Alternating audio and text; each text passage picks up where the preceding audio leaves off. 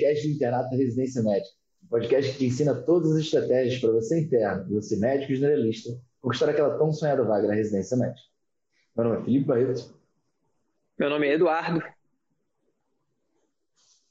E o tema de hoje é como usar as aulas para impulsionar sua nota na residência médica. Primeira dúvida, Edu. JJ, é só mentoria ou tem aula mesmo? Ah, essa é uma dúvida clássica, né? A gente já tem aula, acho que desde que quando a gente começou. Desde quando a gente realmente era praticamente só uma mentoria, a gente já tinha aula. Então, é, essa é uma coisa que muita gente pergunta: vocês têm aula, vocês têm material, vocês têm apostila? A gente tem aula, a gente tem apostila digital, a gente tem mapa mental, flashcard, banco de questão comentada e por aí vai. Então, a gente tem sim aulas.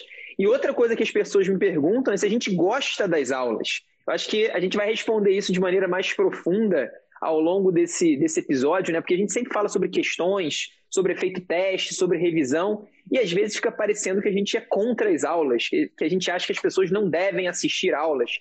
Eu acho que não tem nada disso, pelo contrário, senão a gente não faria aí. O Barreto sabe bem a quantidade de aulas que a gente faz, é, uma, é um tipo de material que dá muito trabalho para produzir, e a gente tem aulas e a gente gosta de aulas. O, o que a gente às vezes é, é, contra é a maneira como elas são usadas. Então, é a contextualização delas ou a maneira como elas são feitas, mas principalmente a maneira como elas são usadas dentro da preparação. É, exatamente. A gente sempre fala também da pirâmide de William Glasser, que tem uma linha mestra que é parecida com a taxonomia de Bloom, que é parecida com a ideia de que sempre um estudo ativo ele tem um pouco mais de efetividade que o estudo o estudo ativo tem mais efetividade que o estudo passivo. Né? Então, na pirâmide de William Glasser, por exemplo, ele diz que ao ler um conteúdo, você consegue manter 10% de tudo que você leu. Se você escutar, você ouve ali, você consegue manter 20%. O que é bastante diferente do percentual quando você faz uma aprendizagem ativa. Por exemplo, 80% daquele conteúdo é aprendido efetivamente quando você pratica. E nesse caso, nós teríamos, por exemplo, né, fazer questões. Você está praticando fazer uma prova, ou melhor ainda, fazendo uma prova na íntegra. Porque você não pratica somente o efeito teste daquela questão em si, mas toda aquela ideia de, cara, eu tenho que sentar e fazer direto aqui 50 ou 100 questões. Então, vamos lá. Se a gente acredita na pirâmide de William Glasser, que mostra para gente que quanto mais ativo é o nosso aprendizado, melhor ele é, por que, que a JJ tem aula? A gente é tão baseado em evidência assim. É, porque uma coisa não invalida a outra. Você falar que o teste, que a prática é mais importante do que a teoria, não significa que não exista lugar para teoria no aprendizado. Isso de qualquer coisa. É, a gente até deu, já, já falou algumas vezes desse exemplo.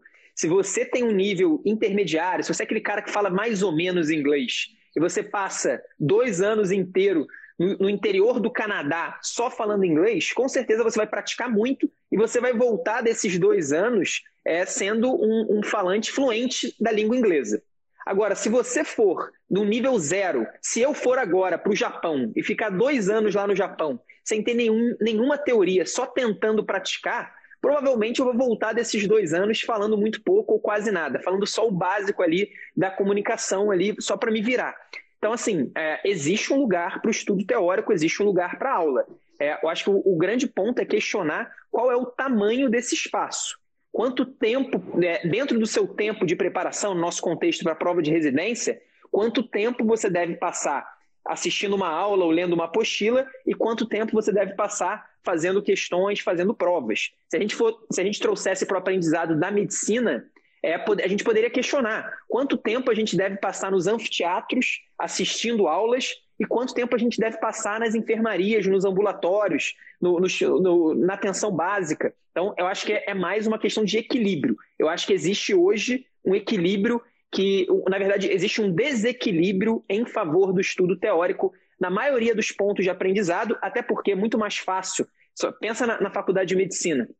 É muito mais fácil você colocar um professor dentro de um anfiteatro e falar para ele dar uma aula do que você colocar não sei quantos alunos dentro de enfermarias organizados com preceptores dentro dos ambulatórios. E é mais ou menos a mesma coisa também na, na prova de residência. É mais fácil você dar uma aula muito grande sobre determinado assunto do que você organizar todos os dias do seu aluno quais questões ele vai fazer, quantas questões, sobre quais assuntos, qual vai ser a periodicidade. Então, é muito mais fácil você fazer uma, uma aula que é uma coisa de um para muitos, do que você fazer algo prático, que quase sempre vai ser uma coisa individual.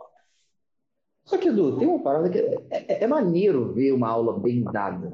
Né? Eu lembro de alguns professores na faculdade, por exemplo, o Arthur, né, o Júlio, que eram professores de clínica médica que você também conhece bastante, que eles acompanhavam a gente na enfermaria. E, cara, quando era aula deles, eu queria estar presente. Porque eu sabia que eu ia, chegar, ia sair de lá entendendo aqueles conteúdos que me foram passados. E não só isso, também sabendo de uma pessoa que eu confiava, né? Eu criar uma conexão com o professor. É, era uma experiência boa. Boa o suficiente, inclusive, para algumas pessoas, no, durante a aula, falar, professor, fala mais. Eu quero que você me conte mais. Eu quero ficar mais tempo aqui tendo aula contigo. Porque eu me sinto bem. Então, qual que é o problema? Por que, que a gente, por exemplo, faz aulas que são menores? Qual que é o problema que o aluno tem durante a sua preparação para a prova de residência ao se deparar com um curso que tem aulas muito longas?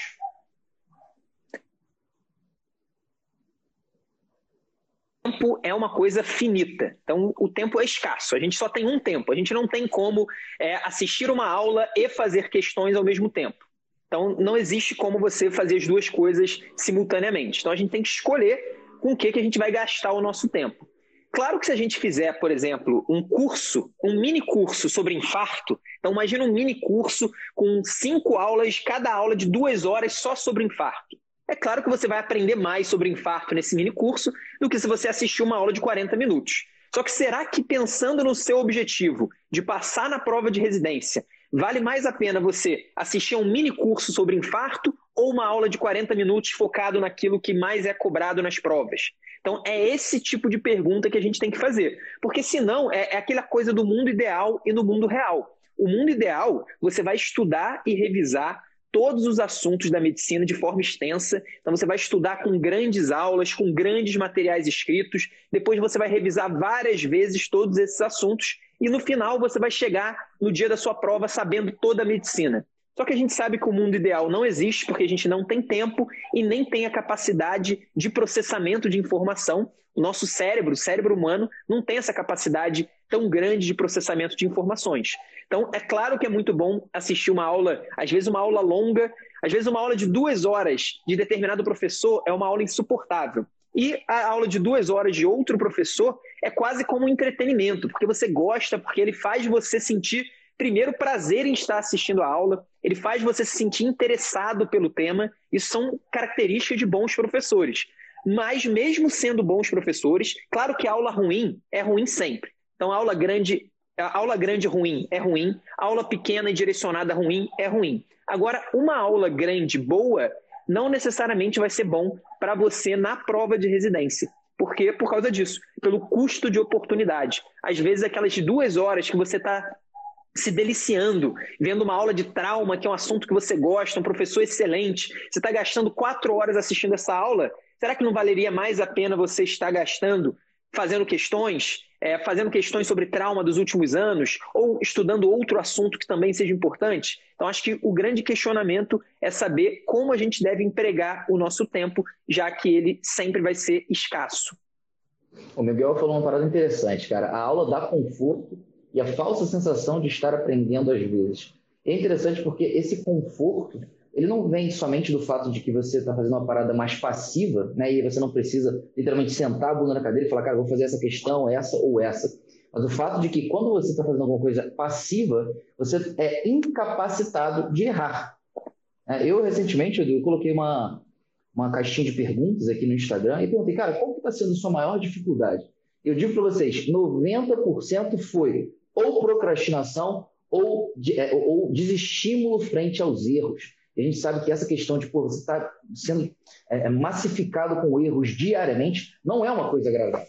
Né? Não é uma coisa agradável se você eu... pensa evolutivamente. Você fica, fica... Fala aí, Edu, completa Não, porque tem um artigo muito legal que eu, que eu até mostrei para os nossos alunos no ano passado, certamente vou mostrar de novo esse ano, e a gente pode trazer aqui também em um dos episódios do, do podcast, é que, sabe, aqueles estudos clássicos que comparam revisão através de teoria ou revisão através de testes. Então você pega um grupo, divide em dois, sorteia, metade vai fazer revisão através de estudo teórico, metade vai fazer revisão através de teste, efeito teste, no nosso caso seriam questões e flashcards. E aí no final tem uma prova para a gente ver qual dos dois grupos se dá melhor. E sempre o grupo dos testes se dá muito melhor. Normalmente é em torno de 50% a mais de desempenho.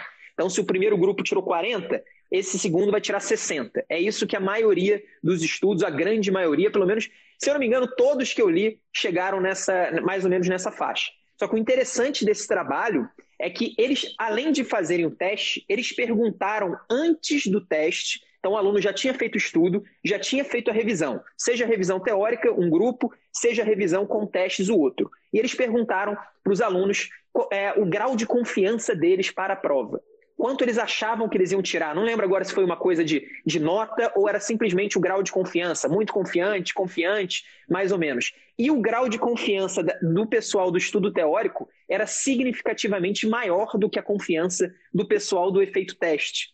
Então, as pessoas que, que revisavam com a teoria, elas achavam que iriam se dar melhor do que a galera que fez a revisão com os testes. Só que, na verdade, na realidade, o que aconteceu foi exatamente o oposto. É o que a gente vê em todos os estudos. Isso tem muito a ver, a explicação para isso tem muito a ver com o que você falou. Porque as pessoas que revisaram através dos testes, através das questões, através de flashcards, elas encontram os próprios erros. Então, elas se sentem mal com os erros. E isso tira a confiança delas se elas não estão vacinadas para isso. Já o pessoal do estudo teórico, não. Foi tudo lindo. Eles estudaram, depois revisaram, revisaram, revisaram, não fizeram questões, não, se, não encontraram os próprios erros ao longo do caminho, mas na hora da prova, aí sim, eles encontraram os erros no pior momento possível, naquele momento que não pode acontecer. Então, esse é um, é, é um trabalho bem legal, mas mais uma vez, isso não invalida o estudo teórico. O estudo teórico é importante, as aulas são importantes. Se não fossem, a gente não teria na JJ. A gente falaria, ah, gente, as aulas aqui, ó, estamos vendo aqui que não vale a pena você assistir aula.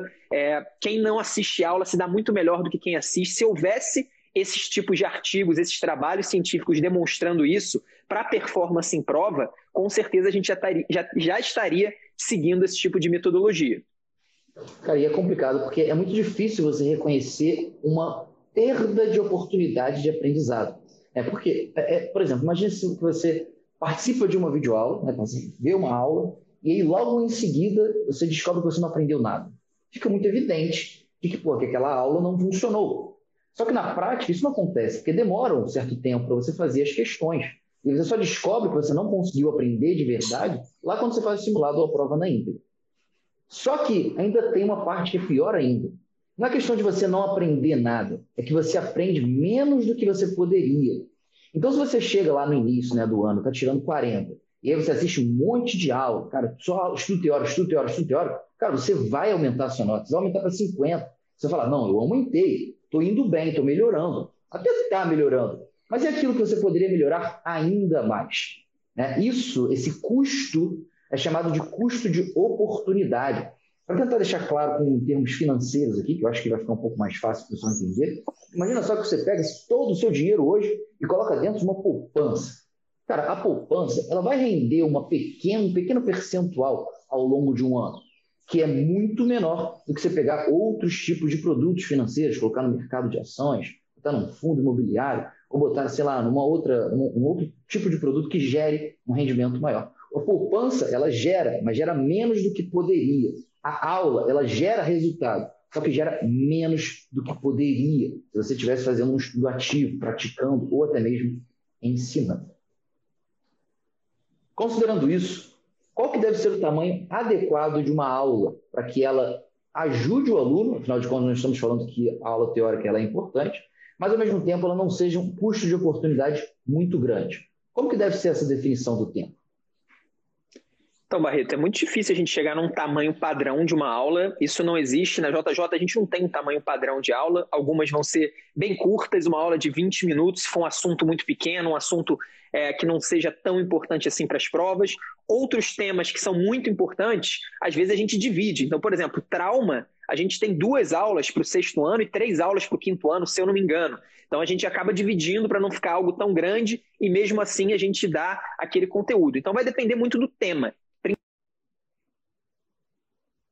maiores, são mais extensos, eles merecem aulas um pouco maiores. Tem temas que são mais importantes, então vale mais a pena você gastar seu tempo com ele do que gastar o seu tempo com outro tema que não é tão que não é tão importante. E tem também uma característica de que alguns assuntos é, é bom você explicar a fisiopatologia, é bom você explicar conceitos que vão ajudar o aluno, mesmo que não sejam CCQs diretos. Então, às vezes, não é um conceito que vai gerar ponto na questão diretamente. Mas você entendendo aquele conceito, você começa a acertar várias outras questões que se correlacionam a isso. Então, existem alguns assuntos que merecem um pouco mais de calma ali é, nas aulas. Mas eu acho que o grande ponto é a pessoa, ao invés de pensar em aula, qual que é o tamanho da aula, ela tem que pensar qual que é o tamanho do estudo teórico comparado ao teste, a prática. E o estudo teórico ele tem que, ele tem que tomar menos tempo da sua semana do que o estudo prático. Se você está gastando mais tempo assistindo aulas, lendo, é, é, lendo materiais escritos, apostilas, qualquer outro material escrito, do que fazendo questões, provas e flashcards, na minha opinião, você está incorrendo no que o Barreto bem explicou, que é o custo de oportunidade. Você está deixando pontos na mesa. Você pode até estar evoluindo, mas você poderia estar evoluindo de forma mais sólida, de forma mais rápida e, principalmente, você tem grande chance de esquecer aquilo que você está estudando. Porque se você está focando muito no estudo teórico, com certeza você vai ter menos tempo para fazer a revisão, principalmente a revisão com questões. Então você acaba tendo um prejuízo que no longo prazo é um prejuízo aí, os estudos têm mostrado um prejuízo de mais ou menos 50% na sua nota.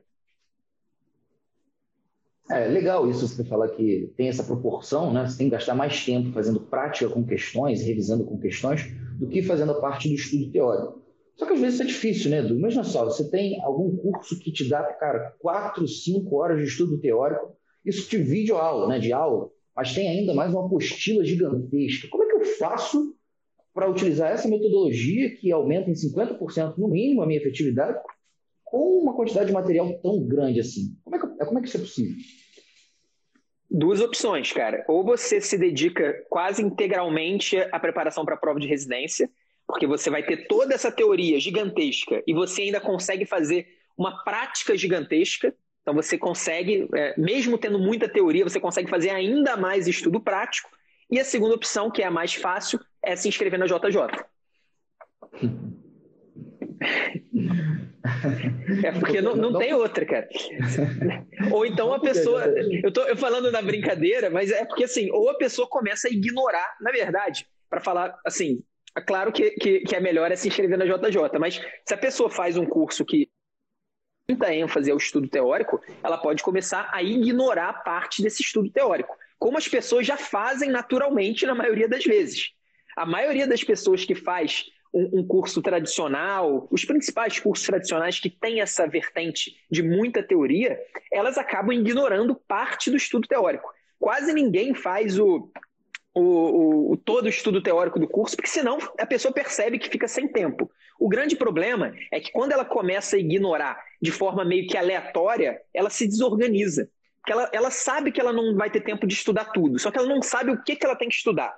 E ao mesmo tempo ela sabe que ela tem que fazer questões, que ela tem que fazer provas. Só que ela não sabe com qual frequência, de quais assuntos, ela não tem uma organização de revisão repetida espaçada, ela não tem uma organização de realização de provas. Então a pessoa acaba se desorganizando ao ignorar parte do estudo teórico. Mas se a pessoa não quiser os, os, meus dois primeiros conselhos, que são as duas primeiras opções que são as melhores, ou você se dedicar integralmente à prova de residência, estacionar sua vida e falar só vou estudar para a prova de residência esse ano, ou entrar na JJ, a única maneira é essa. É a pessoa começar a ignorar alguma coisa, porque senão ela só vai conseguir aí uma grande ansiedade ao longo do ano. Aí essa questão de estacionar a vida, cara, eu vou me dedicar esse ano, porque ano que vem eu quero estar na residência que eu quero, até faz sentido, é, é um pensamento lógico, só que ele é um pensamento que não é muito embasado, sabe?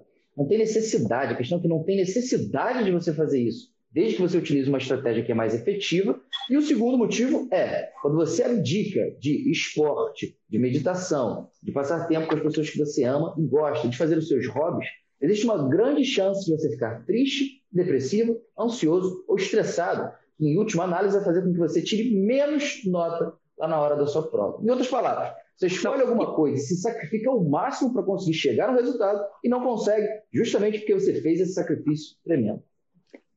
Não, e tem um detalhe: eu realmente não recomendo que ninguém pare sua vida inteira para se preparar para a prova de residência. Além de tudo isso que o Barreto falou, tem, ele tem total razão, tem um detalhe que a pessoa, ao fazer isso, ela se coloca uma enorme pressão nas costas.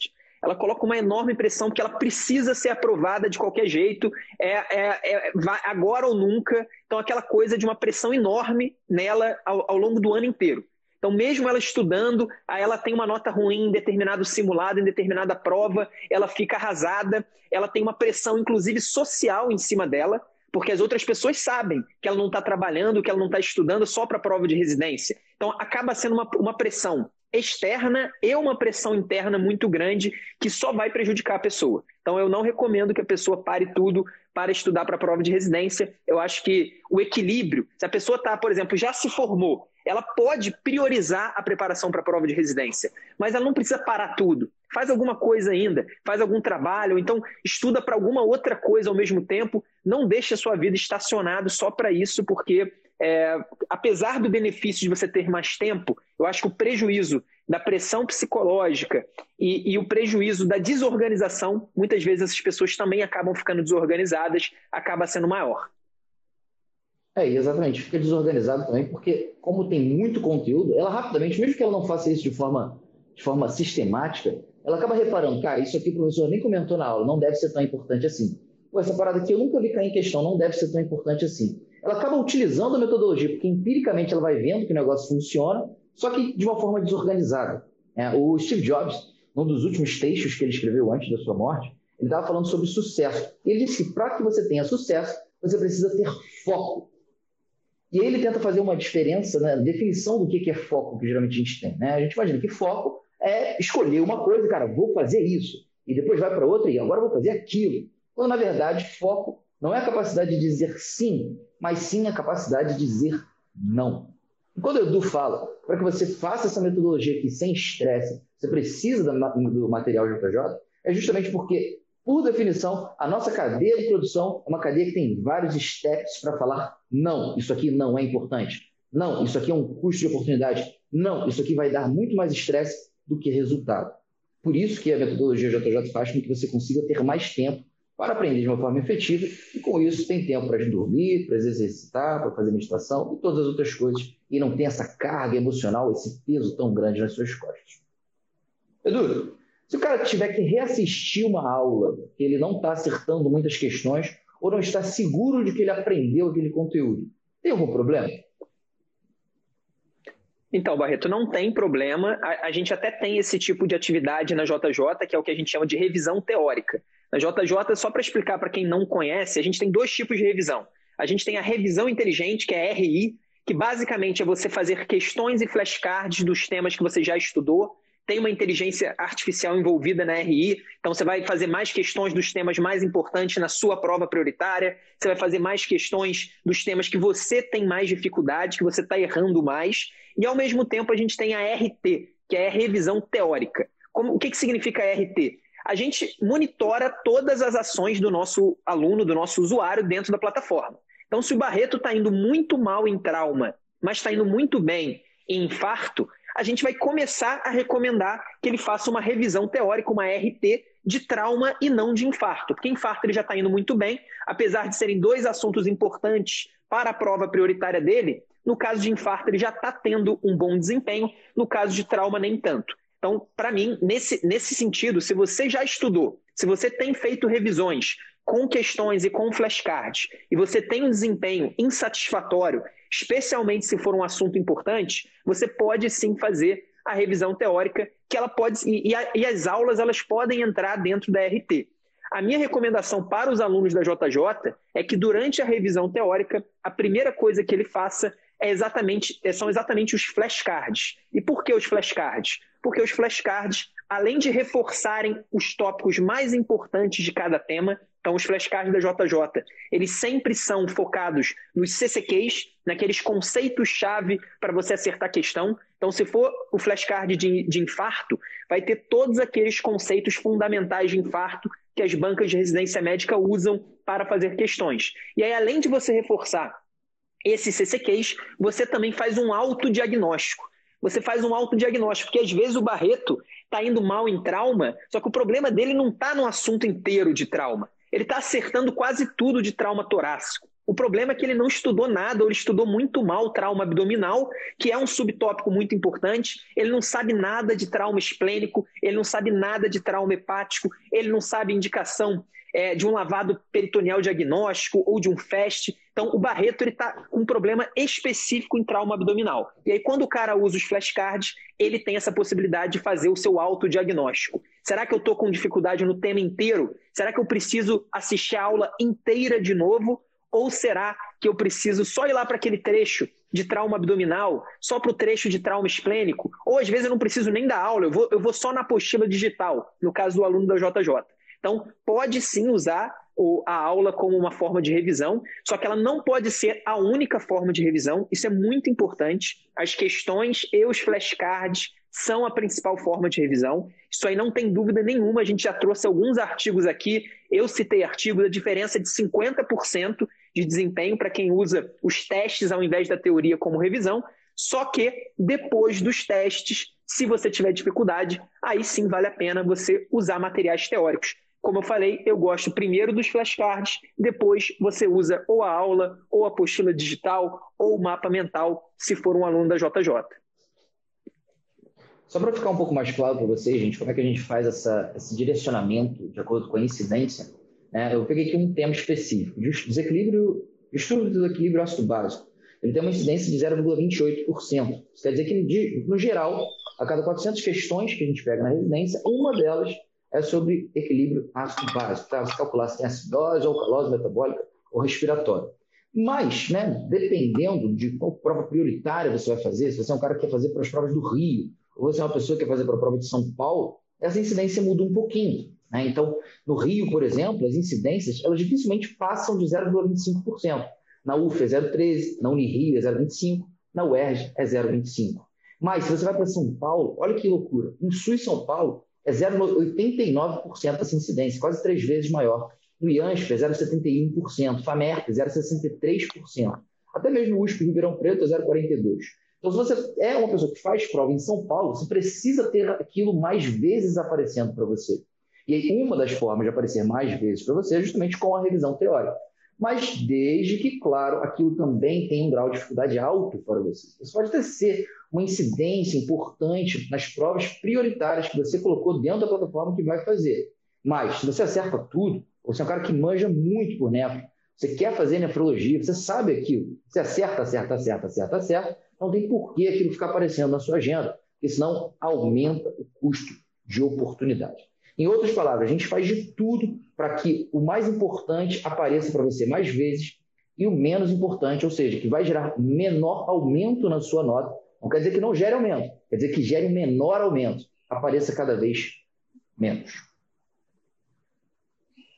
Se você tivesse que definir, Edu, talvez de uma maneira bem objetiva, assim, os sinais de uma aula boa, né, para que as pessoas consigam entender se as aulas que elas estão vendo são boas ou não. Quais são os parâmetros, quais são as métricas que você sugere que as pessoas utilizem? Então, Barreto, eu acho que a primeira coisa, o ponto de partida, é você ter muito claro qual é o objetivo daquela aula. Porque uma coisa é uma aula boa de infarto na sua faculdade, cujo objetivo é fazer você aprender o assunto infarto, você saber diagnosticar, você saber fazer o tratamento, você utilizar aquilo para a sua vida como médico. Outra coisa completamente diferente, uma aula boa de infarto para se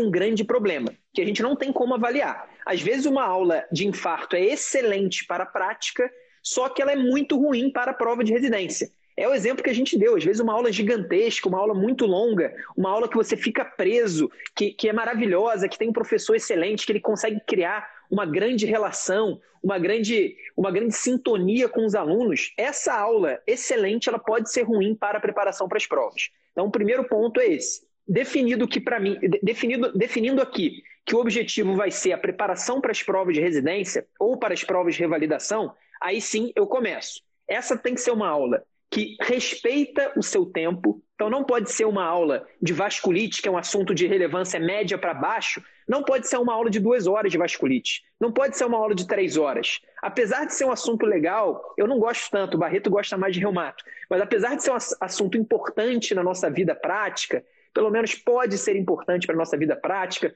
um assunto cheio de peculiaridades, esse assunto ele não tem tanta relevância para a prova de residência. Então, se for uma aula muito longa, é um desrespeito com o seu tempo. Você vai, estar automaticamente incorrendo em custo de oportunidade se a sua aula de vasculite for uma aula muito longa. Então, a primeira coisa tem que ser uma aula focando naquilo que é importante. Então, os temas mais importantes eles podem ser maiores, os temas menos importantes têm que ser menores. Dentro do assunto, a mesma coisa. Você tem que focar, o professor, no caso, tem que focar nos conceitos que são mais cobrados em prova de residência. Então, o professor ele pode adorar determinada doença, mas fala aí alguma. O professor pode adorar a, crioglobo, a crioglobulinemia. Só que se na prova de residência cai mais, muito mais doença de Kawasaki, a aula dele de vasculite tem que ser, tem que ter pelo menos gastar mais tempo com a doença de Kawasaki do que com a crioglobulinemia. E isso vale para qualquer tema. Então, o professor de infarto, ele pode adorar falar sobre as complicações da angioplastia primária, ele pode amar, esse pode ser o assunto que ele, que ele se formou na vida, ele pode, pode ser a área de atuação dele. Só que se o importante for você definir o que é um infarto de parede inferior, as diferenças do tratamento, ou é, quando você vai fazer angioplastia, quando você vai fazer a trombólise, nesse caso a aula tem que ser focada, pelo menos tem que gastar mais tempo, tem que se aprofundar exatamente nesses pontos. Então, o professor ele tem que saber o que é cobrado na prova de residência para ele fazer uma boa aula. Isso é, é uma coisa muito importante. Às vezes a gente vê é, profe grandes professores universitários, professores excelentes, que fazem um trabalho espetacular na faculdade, só que quando eles são colocados para fazer uma aula para a prova de residência, eles não conseguem fazer uma aula boa, simplesmente porque eles não sabem o que é mais cobrado nas provas de residência. É, ou ele vai ter que pesquisar isso de alguma forma, ou o curso que está contratando esse professor, se for esse o caso, vai ter que dar para ele, fornecer para ele essas informações. Então, por isso que no caso da JJ, toda aula e todo o material começa das questões. Então, os nossos produtores materiais, os nossos professores, eles têm acesso a todas as questões cobradas nos últimos anos sobre o tema que ele está fazendo o material. Então, não é para o professor tirar da cabeça dele o que é importante. Não é para isso acontecer é para a banca, as bancas de residência médica que vão dizer para ele o que é importante nas provas. E a partir daí ele vai fazer uma aula. Por fim, é claro que apesar de focado na prova, apesar de muitas vezes ser uma aula mais curta do que a gente está acostumado, por causa dessa questão do tempo, a aula ela também tem que, ela tem que ter uma boa concatenação. Não sei, se, não sei nem se essa palavra existe, mas você precisa concatenar melhor as ideias. Para, é, então, você precisa concatenar bem as ideias para que o aluno ele saia pelo menos com uma boa visão geral sobre o assunto. Então, o aluno não pode sair da aula perdido, com tópicos completamente desconexos. A aula precisa ter uma coesão. Então, o, professor ele tem que saber fazer uma aula, mesmo que num tempo menor, mesmo que focando, às vezes, nas coisas que ele não quer focar, nas, nas coisas que a banca de residência médica está focando, ele precisa ter uma boa coesão para que o aluno não saia da aula com aquela sensação de que, nossa, aprendi o conceito X, o conceito Y, o conceito Z, mas eu não faço a menor ideia de como esse assunto é numa visão geral, eu não sei conectar essas ideias. Em outras palavras, o aluno e o professor precisam ter clareza do que é mais importante para o aluno. Né? E nesse caso, quando a gente está se preparando para a prova de residência, não é o cara aprender infarto, mas sim aprender o que cai de infarto. São coisas que não necessariamente são ligadas. Eu, não, eu acho que, na verdade, quem tem que saber, é, a obrigação é do professor e é do curso, não é do aluno. O aluno está pagando exatamente para isso. Eu acho, que é, eu acho que esse é o grande ponto. É, os cursos tradicionais eles jogam essa responsabilidade para o aluno. Ó, toma aqui, você tem o melhor material do mundo para determinado assunto. Agora se vira como você vai estudar e como você vai revisar isso aí. Eu acho que, na verdade, é, é o que a gente busca na JJ, é a gente trazer essa responsabilidade para nós. Nós é que temos os dados, nós é que temos as estatísticas em tempo real. A gente que coloca lá no sistema e vê a incidência em cada prova, em cada lugar, em cada, em cada detalhe a gente que vê os, os tópicos que o aluno está errando mais, está acertando mais, está acertando menos. Então, acho que a obrigação é do curso, por muito tempo, ela foi jogada para os alunos e por isso os alunos se, des, é, se desorganizaram, por isso que as pessoas sentem que não tem tempo, sentem que não estão produzindo, mas a responsabilidade, na verdade, para mim, pelo menos, tem que ser do curso. É do curso, não é nem do professor, porque o professor ele é contratado, então o professor, se, você contrata um, um professor universitário, cara, chega aqui e faz uma aula de trauma, ele vai dar a aula dele de trauma que ele está acostumado a dar na faculdade. Ele não vai pegar as provas de residência. Ele não sabe o que está sendo cobrado na prova de residência. No máximo, ele vai pegar uma prova, ele vai pegar duas provas, mas ele não tem ali uma, uma visão geral. A obrigação, então, é do curso fazer um processo para que os seus professores sejam sempre focados. Eu acho que é isso que a gente busca aqui e, e assim tem que ser uma boa aula, mais uma vez, boa aula para a prova de residência. Se for uma aula para sua prática, é diferente. Quando a gente tenta misturar as duas coisas, dá aquele efeito pato. Eu já fui criticado por falar isso aqui, mas o efeito pato é o pato que por que foi criticado? Eu fui criticado, cara. É porque o, o, pato ele nada, anda e voa. Só que eu, eu, eu, digo normalmente que ele não faz nada bem.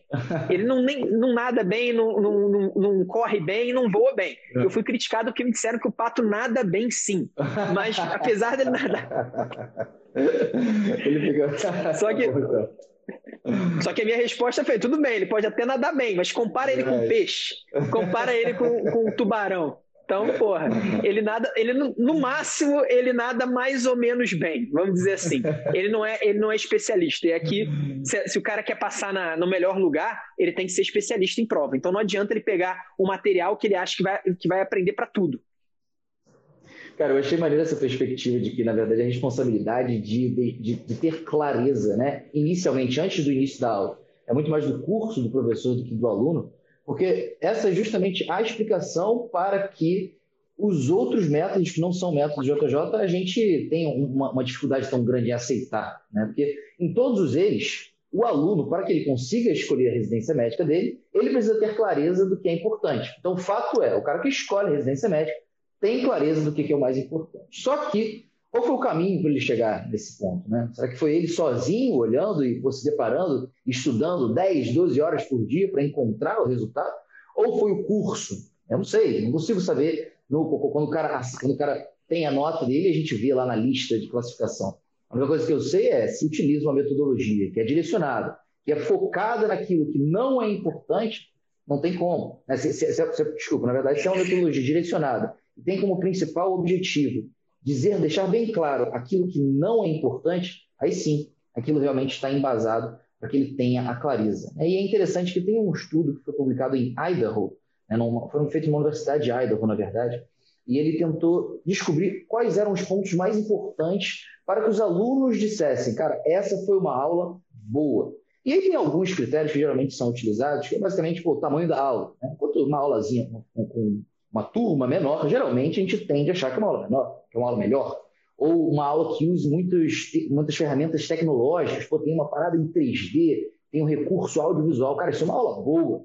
É uma aula que o aluno, que o professor consegue manter a atenção do aluno. Isso é uma aula boa. Tudo bem, pode até ser. Mas nesse estudo, feito com alguns milhares de pessoas, na verdade, o fator mais importante foi clareza. Então, o aluno sair da aula e ter a clareza do que, que é aquele conteúdo, do que, que é mais importante para ele, do que vai fazer com que ele alcance o resultado dele, esse foi o fator mais determinante de que realmente uma aula é boa.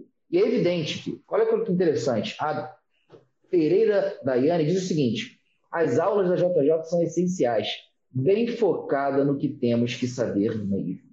Bem focada no que temos que saber mesmo, para mim é sinônimo de clareza. Ela conseguiu sair da aula e ver, cara, exatamente isso que eu preciso saber. Esse é o CCQ. Eu não tenho que saber se o infarto tem uma epidemiologia de 60, 80 anos, uma mulher ou um, homem. Não, não é isso. Você precisa saber qual que é a parede do infarto que acomete lá no eletrocardiograma, você consegue ver a parede inferior. Precisa saber como é que é o tratamento, quando você tem um supra de ACT, e é isso.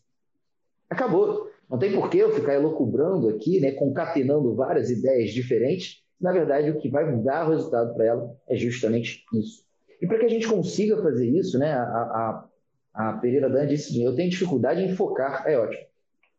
É, para que a gente consiga alcançar essa clareza, eu vou contar para vocês como é que é o nosso fluxo de produção da, video, da aula. Né? Então, o primeiro passo é a gente olha as questões daquele determinado tema, por exemplo, em fato. E a gente olha uma a uma. que a gente analisa nessas questões? Qual é o conceito que faz com que o aluno, quando faça aquela questão, consiga acertá-la? Tá? Essa pergunta é chave. Essa é uma das primeiras perguntas que a gente faz e ela é uma pergunta que não é fácil, às vezes, de ser respondida. Porque vai ser o quê? Diagnóstico de AM? Tá, mas é diagnóstico de AM o quê? Precisava saber a clínica compatível, precisava saber o que é sinal de Levine, precisava saber o que é angina, ou precisava saber que tipo tem super ST, ou que tem troca positiva. São várias coisas diferentes. O que é? O mais específico possível.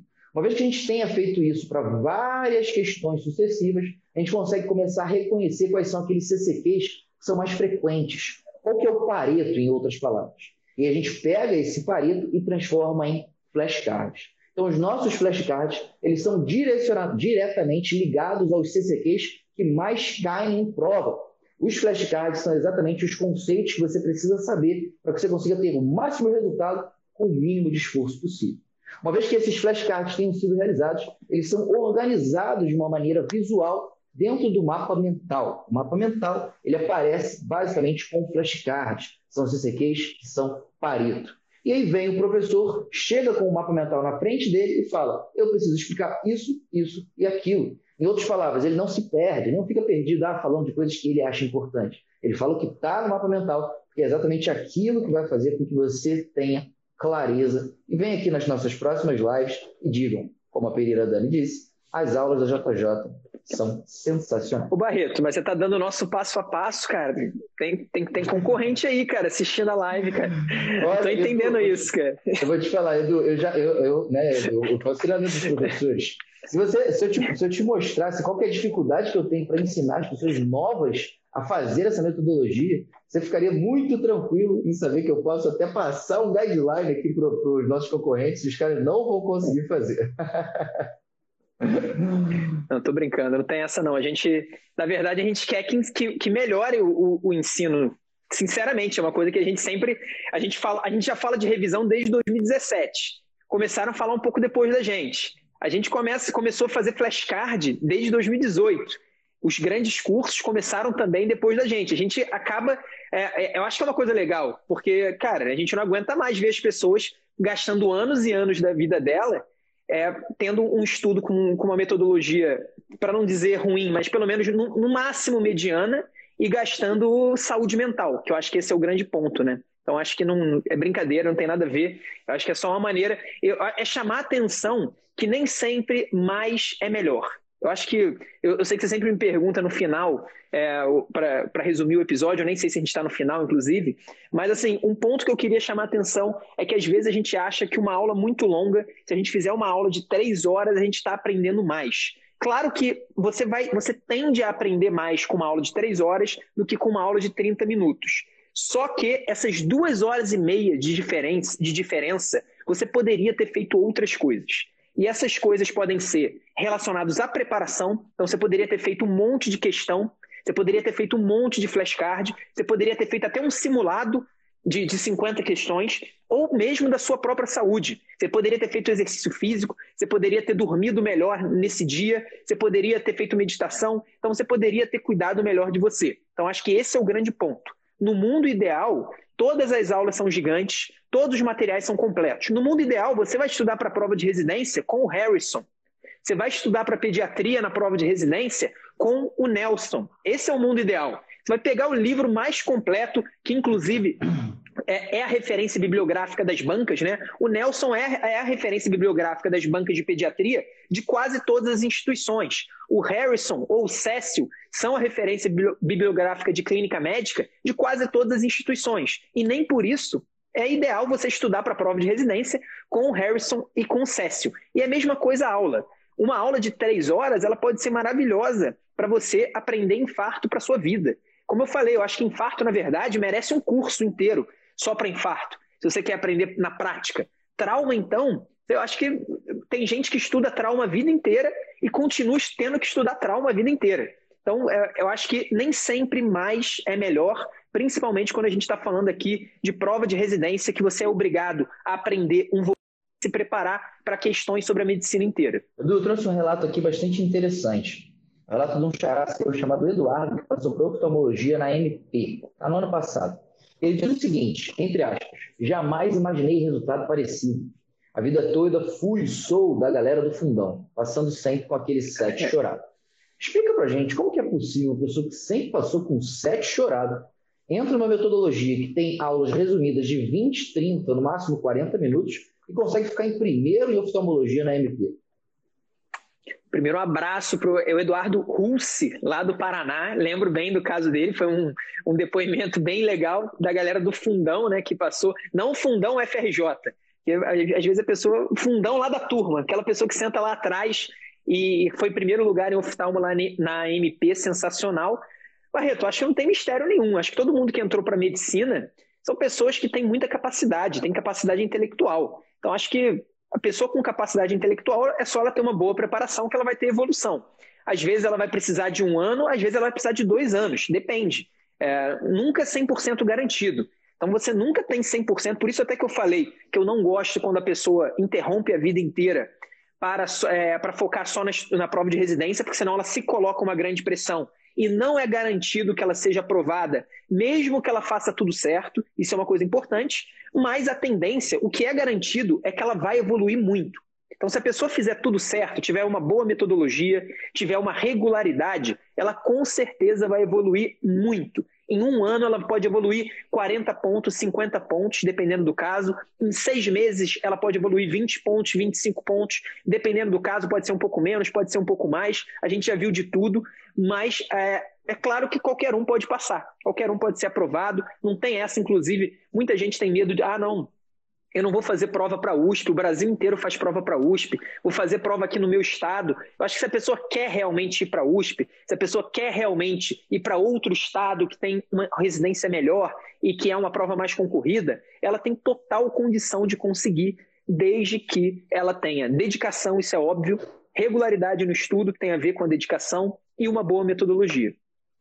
Exatamente. Eu, quando eu falo boa metodologia, é aquela que você aprende mais em menos tempo. E você poderia pensar, cara, eu preciso saber conceitos mais rodapé de livro, eu preciso saber conceitos mais profundos para conseguir uma boa nota, quando na verdade isso é uma mentira. Né? Porque essas questões que são rodapé de livro são aquelas questões que todo mundo erra. E aí você pensa, cara, todo mundo erra, menos o cara que passou.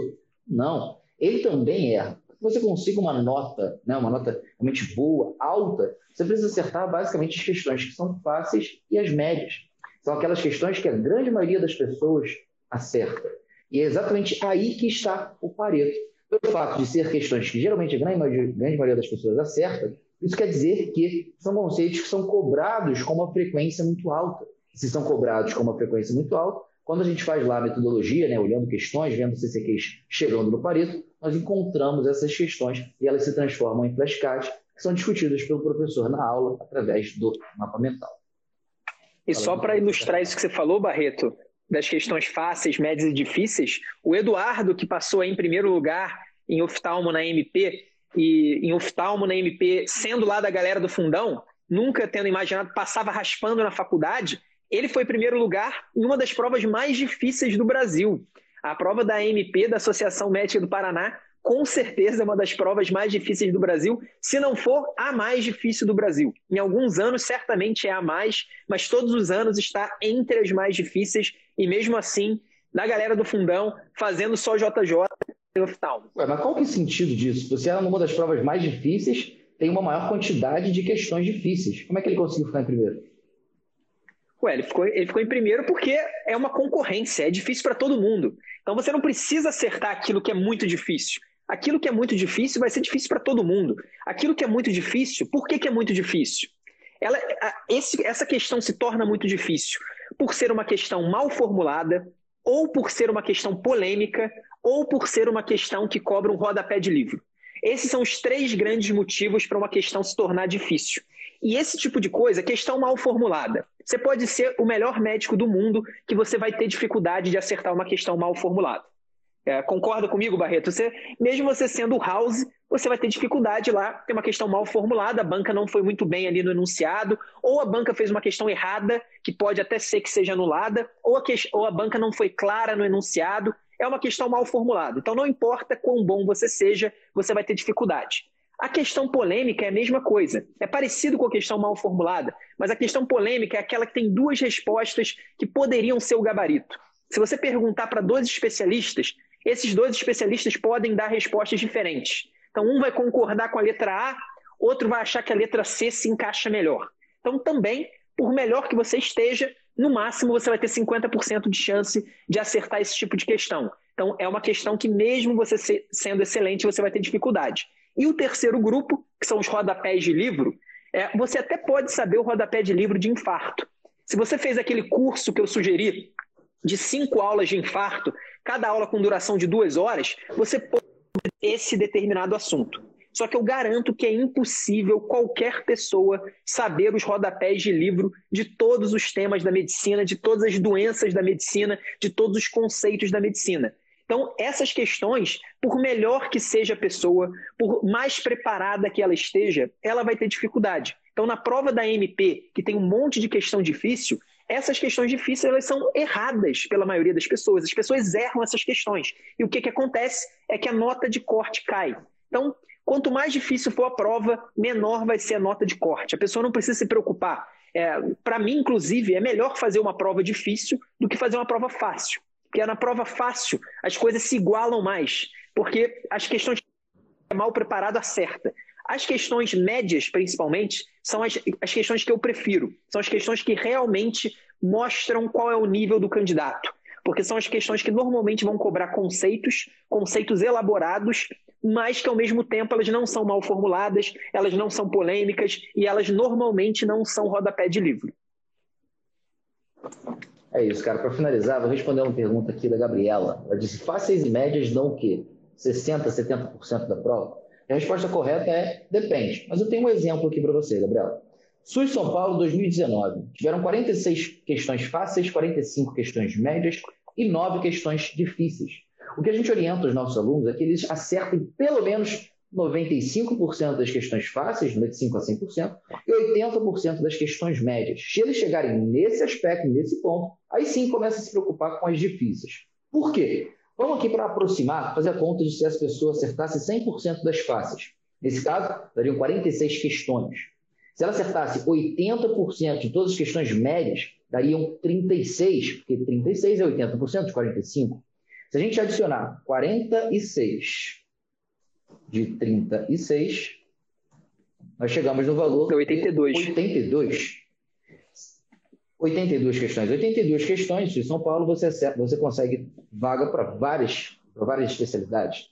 Se você acertar pelo menos um quarto das questões difíceis, que é o básico para que você acerte né, o, o, o, proporcional com chute né, de quatro questões, você ainda conseguiria ir mais um quarto de 10, dá mais duas, três questões. Ou seja, você acertando só 100% das questões fáceis e 80% das médias, você consegue uma nota de 85.